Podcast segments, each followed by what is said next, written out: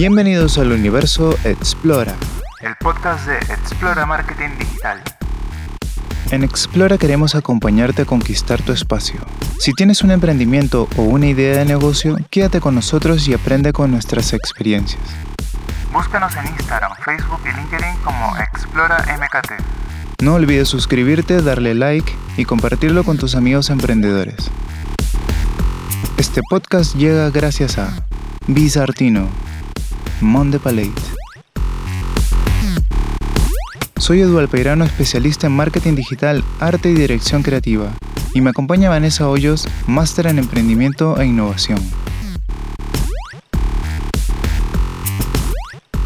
En este último episodio de la primera temporada del podcast Universo Explora, Vanessa nos dará algunos alcances sobre cómo generar capital para invertir en nuestro emprendimiento o negocio. Este episodio del podcast lo estamos grabando desde la máquina emprendedora de Vane.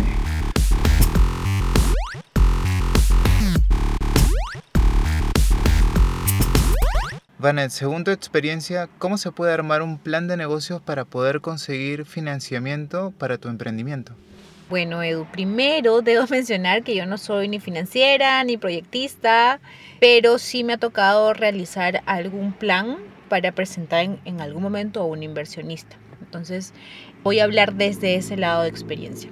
Yo creo que lo primero que debemos hacer es preguntarnos a nosotros mismos, los que tenemos esta idea de negocio, este emprendimiento, qué tan comprometido estamos con esta idea, con este proyecto, con este emprendimiento. Porque si es como tenemos ahora, ¿no? Eh, personas que dicen, ah, no, yo quiero algo como un ingreso extra nada más. O yo quiero un hobby, pero quiero ver si, si se concreta o no. Entonces yo veo que quieren algo, pero no estás 100% comprometido. Versus hay otras personas que dicen, no, yo quiero que esto sea mi primera forma de generar ingresos, yo quiero vivir de esto. Tú ya ves a alguien que está mucho más comprometido. Entonces, primero yo creo que debemos evaluar qué tanto compromiso tenemos para poder lograr ese emprendimiento.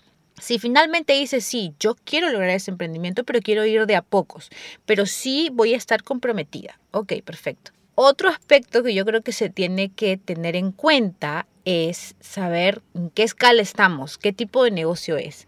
Si es un negocio escalable, si es un negocio tecnológico, como las aplicaciones que se van para arriba, como esos negocios que vemos ahora que no necesitas un espacio físico, sin embargo tiene muchísima reproducción y es exponencial y escalable. Esos requieren de mucho más inversión. Y ahí estaríamos hablando tal vez de lo que comentaba, de inversiones ángeles, de repente de capital semilla, donde te, ellos te pueden financiar hasta 500 mil soles. Tenemos a Wire, tenemos a Produce, donde yo trabajo, que es Turismo Emprende, que es básicamente para emprendimientos eh, turísticos o reactivación turística ahí se podría trabajar, pero claro, para poder entrar ahí necesitas también presentar un proyecto mucho más elaborado, ¿no? Necesitas sentarte con un proyectista o con un financiero y decir, ok, todo este es mi plan, presentarlos y entrar a este concurso. O presentarlos a un inversionista ángel, eh, que los inversionistas ángeles por lo general e-, ellos tienen un dinero extra, no viven de eso, tienen un dinero extra, quieren invertir, ok, invierten en tu negocio, pueden invertir no solo en dinero, sino también en conocimiento, en asesoría, porque ¿qué es lo que les conviene a ellos? Que tu negocio sea grande, sea exponencial eh, y sea relevante para que llegue el momento ellos lo puedan vender, recuperen su dinero y ya está.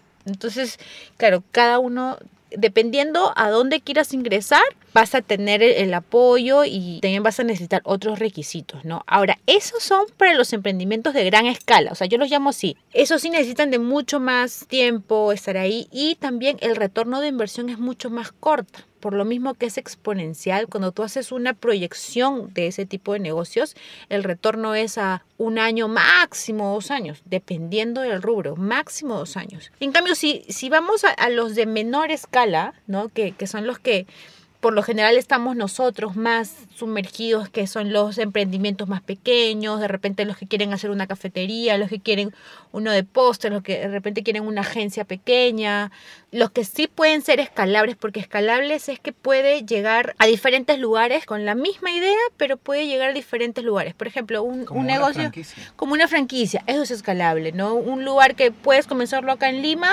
pero también puede ser escalable en Arequipa, en Cusco, puede ser escalable en Quito, te vas a Argentina, o sea, eso es escalabilidad y de repente no lo mencioné antes. Eso es escalabilidad y exponencialidades que comienzas hoy, pasa un tiempito y ya estás arriba, ¿no? Como lo que pasó con Zoom, con lo que pasa con, ¿no? con estas aplicaciones que son súper exponenciables.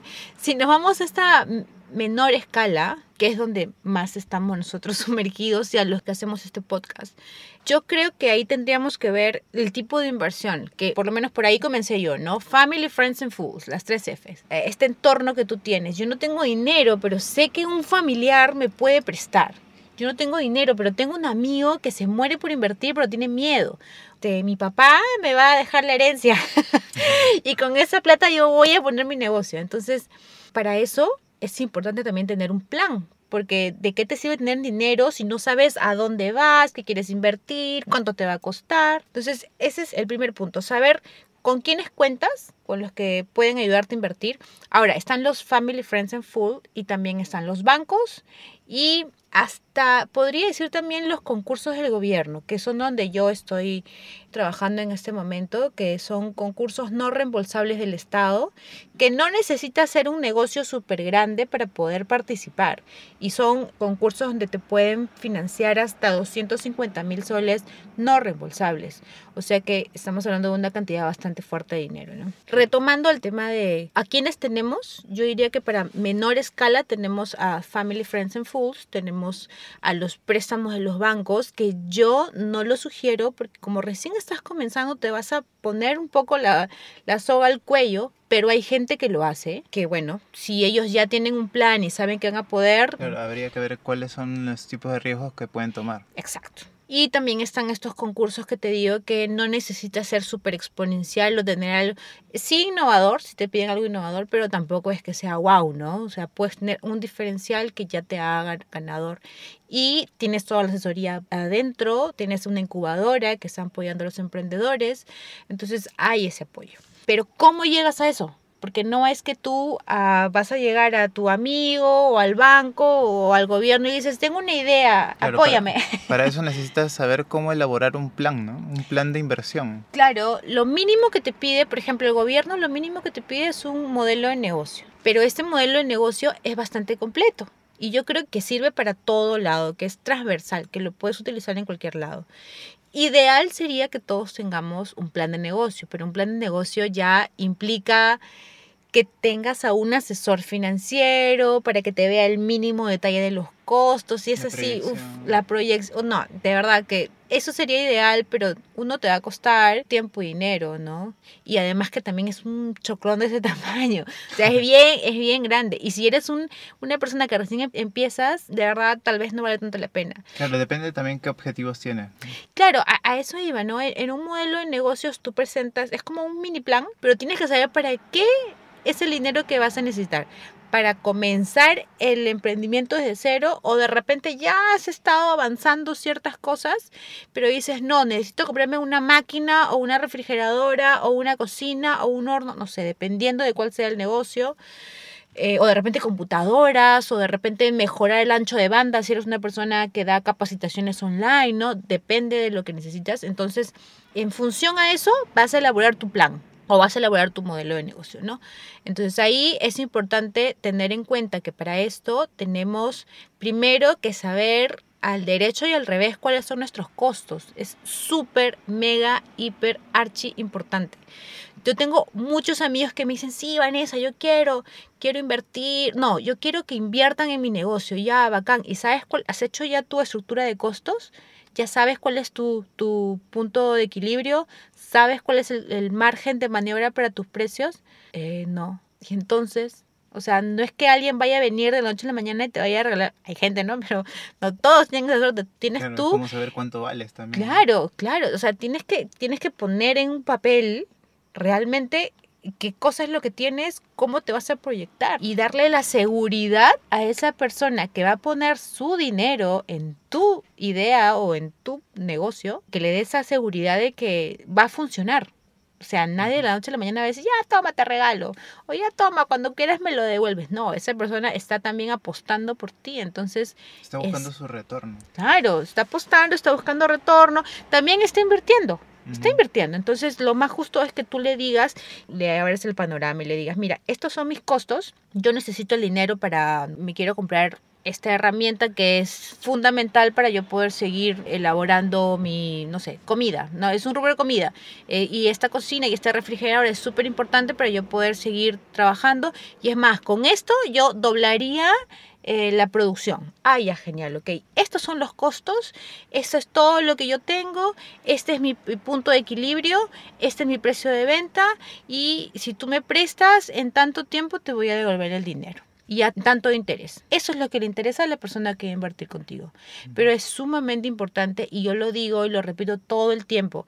Es tedioso, sí. Es trabajoso, sí. Sacar los costos de tu negocio es difícil, pero es súper necesario. Entonces, teniendo ya esa base, tú puedes salir al mundo y decirle, gente, acá estoy, necesito que alguien invierta en mí y vas a encontrar, ya sea familiar, ya sea, bueno, los bancos, a menos que seas una empresa ya constituida y que tengas un récord crediticio, también pues no te van a prestar así nomás, ¿no? Ese también es un tema. Por eso es que yo en primera instancia no lo recomiendo menos que saques un préstamo personal, pero aún así te estás corriendo también el riesgo, ¿no? Eh, pero por ejemplo, para estos concursos del Estado, tú presentas un pequeño plan, ellos lo evalúan, ganas el concurso y es no reembolsable. Estoy siendo cherry, ¿no? Pero yo veo que vale la pena. O sea, si el año pasado teníamos a 30, 40, ahora tenemos a más de 500 emprendimientos que han apostado por este concurso y que ahora en este 2022 van a hacerse dinero para poder reactivar el tema del turismo. Y así como eso también eh, produce, tiene, y, hay varios, hay varios, hasta incubadoras de, de, universidades, de la PUC, de la Pacífico también tienen. Entonces, pero la gente no lo hace porque esto conlleva a tener que hacer ese trabajo de hormiga previo de costos, precios, hacer las evaluaciones, que es súper necesario al final. Si tienes mucha suerte y consigues a alguien que simplemente te dice, no te preocupes, yo te presto 10 mil soles, ok, está bacán, está bien que te preste la plata y tú lo utilices para invertir, pero también es importante que tú sepas cuál es tu objetivo, porque sin objetivos vas a tirar esa plata y no vas a saber hacia dónde apuntar, ¿no? Yo creo que básico en cualquier plan, para cualquier tipo de cosa, es básico tener un objetivo. Mi objetivo es comprarme equipos em, que van a eh, que, me van a ayudar a producir más. Mi, mi objetivo es poner dinero para que para mi presupuesto en marketing porque me he dado cuenta que como mi negocio es digital mientras más invierto más retorno tengo que básico. Eh, no, me he dado cuenta que como yo tengo, ¿no? Eh, yo doy capacitaciones o doy cursos online, necesito tener un ancho de banda mucho más fuerte porque se me para colgando. Ok, necesitas invertir más, ¿no? Entonces, si tienes un objetivo, ya sabes dónde va a ir ese dinero. Y es mucho más fácil también decir a la persona que va a invertir contigo, mira, esto es, ten seguridad que yo te voy a devolver con intereses porque obviamente invierten porque quieren su, al final de la inversión quieren su comisión, su tajadita, su tajadita. Bueno, Vane, nos has dado una luz amplia sobre todo lo que tiene que ver con la, la, parte financiera, todo lo que tiene que ver con gastos de inversión económica. Y quería preguntarte, ¿qué otras formas de inversión existen que no dependan enteramente de una fuente económica? Bueno, al final toda inversión por lo general la gente lo ve como un gasto, ¿no? Desembolso, sí, de todas maneras. Pero hay una inversión que no lo vas a ver necesariamente tangible directamente en el negocio. Aunque sí, pero no lo vas a ver como que en una partida con números, exacto. Y por ejemplo, para mí, yo lo considero importante, ¿no? Porque me pasó y porque hay personas muy allegadas que también les está pasando. Por ejemplo, cuando la gente no invierte en su conocimiento, es súper importante poder tomar cursos, poder ir a alguna charla. Hay tantos webinars también, hay gratuitos, hay cursos que no cuestan nada y son virtuales. Hay personas que también están comenzando en esto y hacen grupos ¿no? de, de apoyo a emprendimientos. También el cultivar tu mente ganar conocimiento sobre lo que vas a realizar es una inversión y es una inversión muy importante. El mejor emprendedor es el que sabe todo sobre el negocio, no necesariamente el que va a hacer todo, ojo, porque tú puedes delegar cosas a otras personas, pero delegas sabiendo cómo funciona. De repente tú eres productor de algo, no sé, produces café, pero te metiste a un cursito de marketing porque igual necesitas saber cómo es. Porque es importante, si tú pagas a alguien para que lo haga, pues no te va a ver la cara, no vas a decirle, oye, no, yo sé que te tendrías que hacerme esto, esto, esto. Yo quiero que me des los resultados de esto. Entonces ya sabes qué pedir.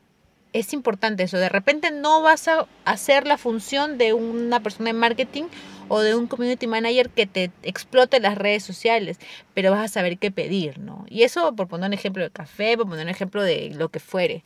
O yo, por ejemplo, tengo amigas que además de hacer eso por ahorrar, y porque bueno, no están todavía en en un momento como para poder invertir en, en, otra persona para que cree sus contenidos, ellas mismas lo hacen, pero ¿cómo? Porque han ingresado a cursos, han llevado clases virtuales, entonces están cultivando eso y más adelante cuando ya puedan pagarle a alguien, van a delegar esa, esa responsabilidad a otros, pero ya saben qué es lo que tiene que hacer otra persona, ¿no? Entonces ya saben qué pedir. Lo digo, es importante que un emprendedor sepa todo, más no que haga todo, ¿no? Porque obviamente no eres un pulpo y, el que mucho abarca poco aprieta. Y realmente es un dicho muy sabio. Otra cosa que es importante y a veces lo dejamos de lado es olvidamos que tenemos una vida, ¿no? Olvidamos que tenemos vida, que tenemos salud, que también debemos cuidar. Es la inversión de nuestro tiempo con nosotros, la inversión de nuestro tiempo con las personas que queremos, la inversión de tiempo a nuestra salud. Sin salud no tenemos negocios, sin salud no hay emprendimiento, sin salud te quedas ahí y no haces nada. Yo les conté que yo tuve que dejar mi emprendimiento porque pasé un colapso. Sin salud tuve que dejar mi emprendimiento. Entonces, si obviamente un emprendedor tiene que estar siempre en su negocio, siempre atento, alerta, porque tiene que estar generando, ¿no? Gente, clientes, pero tu activo más importante eres tú mismo. Y no puedes tampoco dejar de lado tu vida personal, tu pareja, tu familia, hijos, etc. Entonces, es importante tu negocio, sí, pero también es importante tomarte un día o dos días o el día que tú creas que es necesario para darte un respiro y poder recargar baterías y salir nuevamente. Porque sin ese motor, sin, sin no sé, pues, sin esa pareja, sin tus hijos, sin la familia, sin estar contigo misma, bien, eh, contigo mismo, mismo, no sé, hombre, mujer, indistinto. Arroba, ¿no? Arroba. Arroba. no vas a poder rendir, pues no se va a poder rendir. Puede que, esté, que seas tú solo el que ve el emprendimiento, está bien, una sola persona puede verlo, pero igual llegas acá si necesitas ese contención, necesitas ese apoyo, no, no sé si te ha pasado a ti, pero a mí muchas veces cuando yo me iba a la feria, tú sabes que a veces las ferias eran en Navidad, las ferias de navideñas acá en la feria de Barranco eran 12 días seguidos. Y yo los 12 días seguidos me iba, cargaba todas las cosas en mi auto desde las 9 de la mañana y llegaba a mi casa a las 9 de la noche todos los días sola. Y llegaba a mi casa y bueno, en ese tiempo todavía vivía con mis padres y veía a mis padres y me preguntaban y a veces eh, me sentía tan frustrada porque de repente no llegaba mi cuota de venta ese día y, bueno, y estaban ellos ahí, o sea, tener a alguien ahí, ese soporte es importante. Ese soporte no debemos dejarlo, ese soporte debemos mantenerlo. Yo tenía, yo tengo una amiga que justo ahora me decía que ya se sentía desfallecer, que no quería saber nada con el emprendimiento.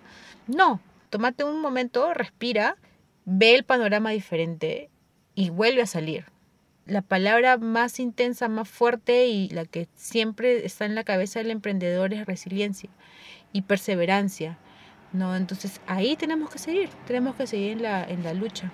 Así que esas dos cosas, esas dos inversiones que son intangibles, para mí tienen mucho peso, en tu experiencia también has tenido de repente un momento en que has colapsado y, has tenido de repente alguien al costado para ayudarte.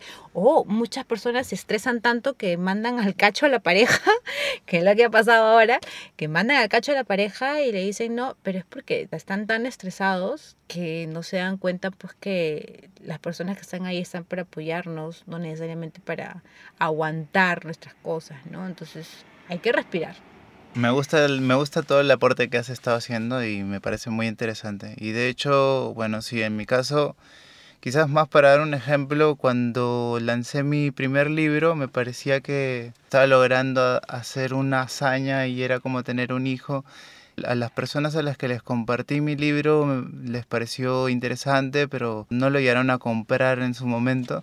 Sin embargo, las parejas con las que estuve, o la familia, mis primos, mis amigos más cercanos, incluyéndote, me compraron el libro y de alguna manera me dieron ese apoyo para saber que yo estaba haciendo algo bueno, algo que no solamente me enriquecía a mí personalmente, sino que también les aportaba algo de valor a cada uno de los que leían las historias, los relatos que habían dentro. Y creo que ese es el empuje que nosotros a veces nos olvidamos de nutrir, porque creemos que simplemente hay que invertir y por ejemplo en, en temas de marketing digital pensamos en, ok, vamos a invertir en promociones, en hacer publicidad y lo que queremos es encontrar nueva gente, pero nos olvidamos que nuestro principal soporte son la gente que está mucho más cerca de nosotros, nuestro entorno. Y son la familia a veces los que en ciertas situaciones son los únicos que te bancan o son los primeros en hacerte conocido, en hacerte notar. Entonces, como conclusión de este tema, creo que al final uno debe tener en cuenta que no debe de, de olvidar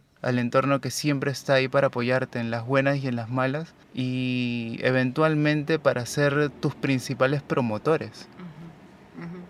Eso, eso me parece bastante valioso y de hecho dentro de todo lo que has contado acerca de la inversión me parece la parte más importante porque quizás tengas la suerte de que hay un inversor muy grande que cree en tu proyecto pero los principales protagonistas a tu alrededor que pueden creer fielmente en ti, nunca te van a dejar de apoyar, son tu familia y tus amigos. Exacto. Y a veces son los que nosotros más olvidamos o subestimamos el valor de la importancia de, los la familia y los amigos porque siempre los vamos a tener ahí. Pero... Los creemos muy obvios alrededor sí, Sí, sí, sí. Bueno, reflexiones finales. Es importante primero saber qué tan comprometido estás con el negocio para de acuerdo a eso también hacer un plan y en cuánto tiempo.